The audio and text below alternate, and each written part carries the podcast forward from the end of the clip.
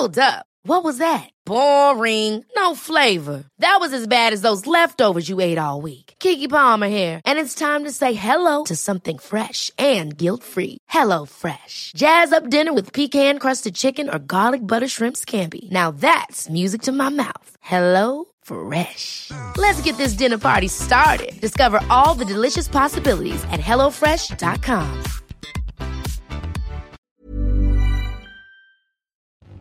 Bonjour à tous, c'est Bertrand, votre coach web. Bienvenue dans ce nouvel épisode du podcast, l'épisode 228, qui est aujourd'hui un Ask Bertrand. Parce que vous savez, vous pouvez me poser une question à tout moment et j'essaie d'y répondre du mieux que je peux.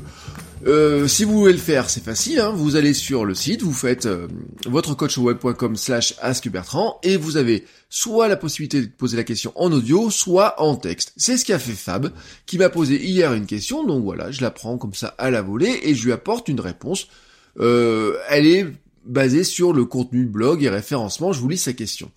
J'ai écrit un peu plus d'une vingtaine d'articles au jour d'aujourd'hui, mon blog a 6 mois. Dernièrement, j'ai décidé de revenir sur tous mes anciens articles pour améliorer mon vocabulaire, le, le SEO. Je n'en m'étais pas occupé jusqu'ici, et surtout pour épurer le contenu pour qu'il y ait moins de blabla et plus de clarté au niveau de la mise en page, ce qui ressemble plus à mon style d'aujourd'hui. Ça fait du bien, je sens la progression et je pense que mes articles ont pris de la valeur. Que penses-tu du fait de retourner modifier d'anciens articles? Ne vaudrait-il pas mieux reprendre le sujet et en faire un article, un nouvel article? Merci Fab. Merci Fab pour ta question.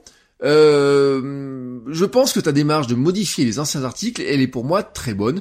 Euh, c'est un truc que je fais très régulièrement de mon côté, donc je vais pas te désavouer là-dessus. Je te vais te dire de continuer. Une force du blog et de l'écrit sur Internet est justement de pouvoir revenir sur ces contenus de les améliorer, de les peaufiner. C'est l'une des forces du site et du blog en général.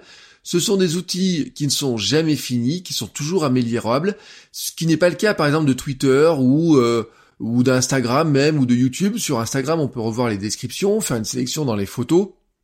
Sur YouTube, on peut seulement changer les vignettes, le titre et le texte, mais le contenu principal, c'est-à-dire la photo ou la vidéo pour YouTube, le son pour un podcast, n'est pas changeable. Sur le blog, si, on peut changer les photos, on peut changer le texte, on peut revoir le texte, la mise en page, tout est, modifiable. Je veux te rappeler, Fab, que le SEO, en fait, est une démarche permanente. On peut sans cesse améliorer des anciens contenus, y compris ceux dont on ne s'était pas occupé au départ, car nos connaissances et compétences dans le sujet étaient euh, moindres. Euh, alors quand je dis euh, on ne s'était pas occupé au départ de certains aspects, c'est on ne s'était pas occupé par exemple du SEO, ou alors on se rend compte qu'on avait oublié des petits détails ou qu'on a appris des choses complémentaires.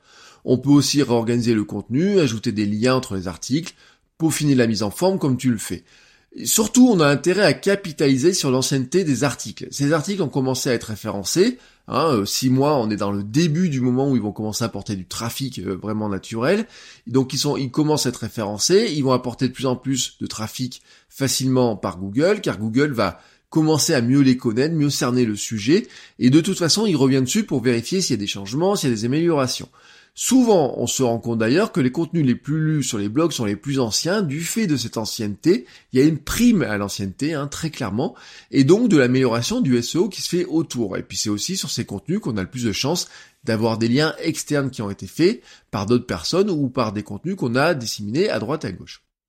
Donc très clairement, il faut les garder et les améliorer. On s'approche même d'ailleurs de la logique de contenu de référence. Hein. On a intérêt à compléter certains articles pour simplement les rendre plus complets, leur donner un contenu plus référent, plus autorité sur le domaine, plutôt que refaire un billet de blog proche avec une autre URL, bah on va faire des liens entre faire des liens entre les deux articles, il faut être euh, comment dire, on peut être plus pragmatique et se dire bah plutôt que de faire un petit article complémentaire, je peux compléter mon article de base de départ et en faire un article plus de référence plus complet.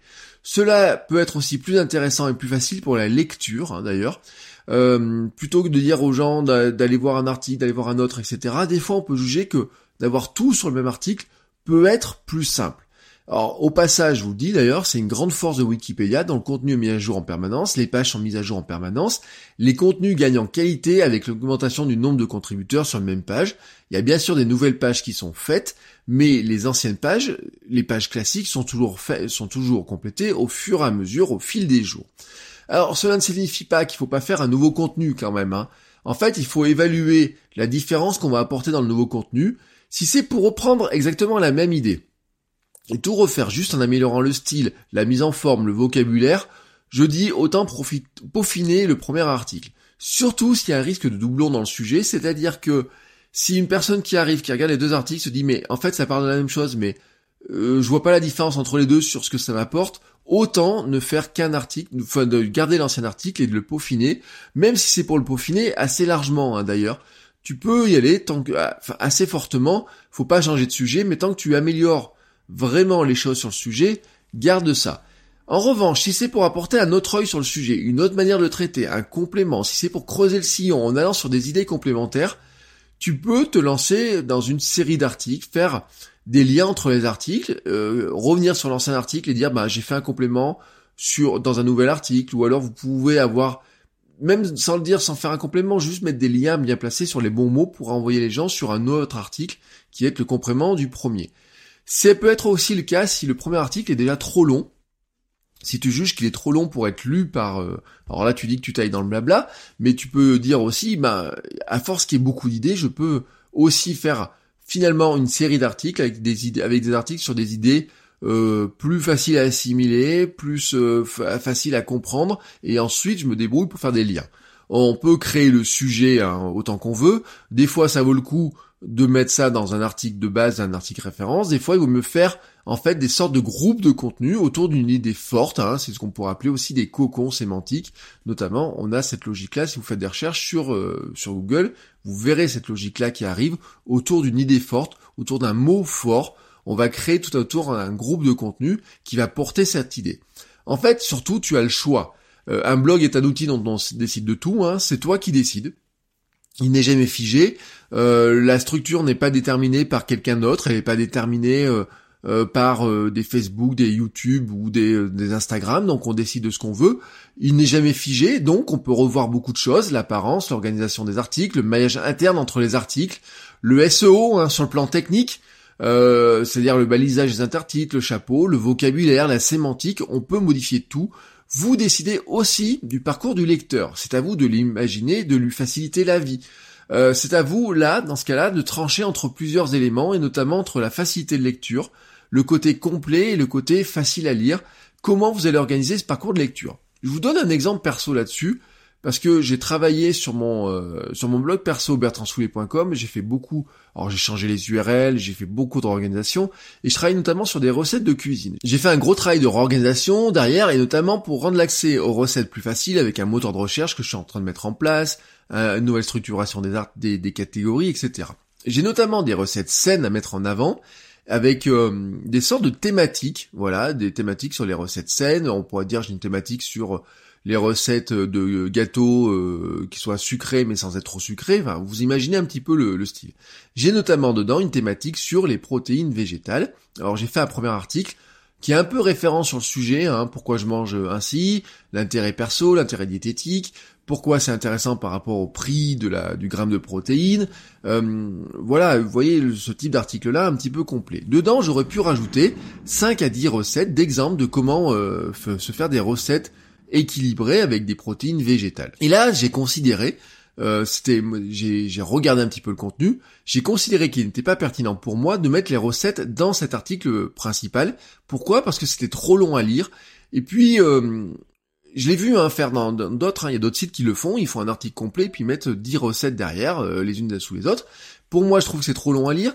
Et puis surtout dans le domaine de la cuisine, on peut faire euh, des, des, recherches en rentrant directement par le nom de la recette. Autrement dit, c'était intéressant pour moi d'avoir des articles pour chaque recette, et là, c'est la force du lien, c'est-à-dire que je peux faire des liens entre mon article principal et mes recettes. Donc j'ai bâti une série d'articles avec des recettes de protéines végétales, chaque recette a son propre article, avec d'ailleurs, je le précise, un balisage technique, hein, qui fait que euh, la recette est reconnue en tant que recette de cuisine, et puis j'ai construit autour avec ça, autour des liens entre chaque article de cette série, et aussi entre l'article principal et les recettes, entre les recettes euh, elles-mêmes, etc. Donc cela me constitue un groupe de contenu qui est cohérent et assez complet, mais que je peux compléter au fur et à mesure, au fil des mois. Une personne peut arriver par un article de départ ou peut arriver par l'article, euh, par une recette, et voir l'ensemble et naviguer assez facilement dedans. Cet ensemble a même des sous-entités, parce que j'ai estimé que je pouvais creuser le sujet. Par exemple, j'ai fait des recettes autour d'une boîte de pois chiches. Hein.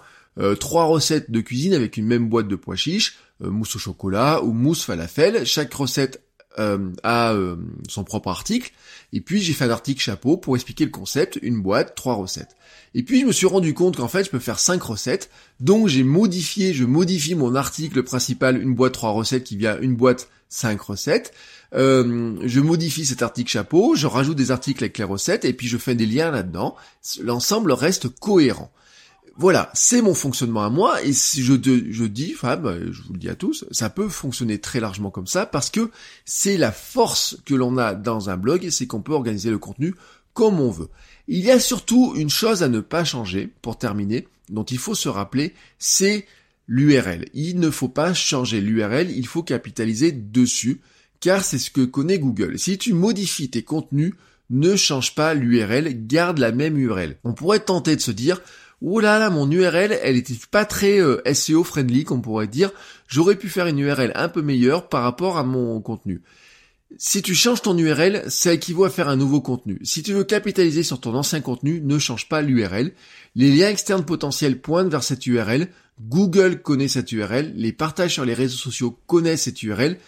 Tout le reste peut être changé, y compris la date de l'article, euh, pour le remettre en premier dans le blog, dans le flux RSS, j'en parlais dans l'épisode 224, on peut changer la catégorie, les mots-clés, mais on ne change pas l'URL si on veut garder, capitaliser l'ancien article. C'est d'ailleurs pour ça que dans le réglage de WordPress, désormais dans mes réglages de WordPress, au départ on pouvait pas le faire à une époque, mais maintenant on peut le faire, j'ai réglé, enfin on peut le faire depuis quelques années, mais au, lancement de WordPress on pouvait pas le faire, j'ai réglé euh, que toutes les URL de mon de mes blogs ne comprennent jamais la date et la catégorie principale de l'article. C'est un des réglages de, base que qu'on peut faire dans, dans WordPress. Pour moi, le permalien de l'article, donc l'URL de l'article, ne doit garder que les mots clés du titre de l'article. Seulement cela. Ils ne doivent pas avoir la date et la catégorie parce que si vous voulez changer la date et la catégorie, vous risquez Hein, vous risquez que WordPress modifie les URL, même s'il va essayer de faire des redirections entre elles, vous, modifiez les URL et ce n'est pas bon. Il faut garder, capitaliser la même URL quand on modifie ses anciens contenus. Voilà Fab, j'espère avoir répondu à ta question et éclairci les choses. Hein. J'ai fait une réponse un peu longue, mais le sujet est euh, un petit peu c'est pas qu'il est complexe, hein, c'est-à-dire qu'en fait, ben, il faut mettre en place sa stratégie. Moi, je t'ai donné ma stratégie du jour. Voilà.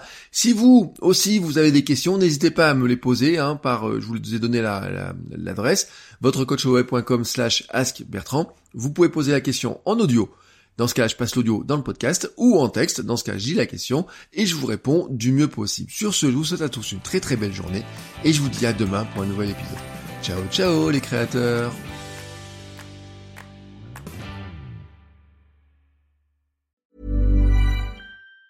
Planning for your next trip? Elevate your travel style with Quince. Quince has all the jet-setting essentials you'll want for your next getaway, like European linen, premium luggage options, buttery soft Italian leather bags, and so much more. And it's all priced at 50 to 80% less than similar brands. Plus, Quince only works with factories that use safe and ethical manufacturing practices. Pack your bags with high-quality essentials you'll be wearing for vacations to come with Quince. Go to quince.com slash trip for free shipping and 365-day returns.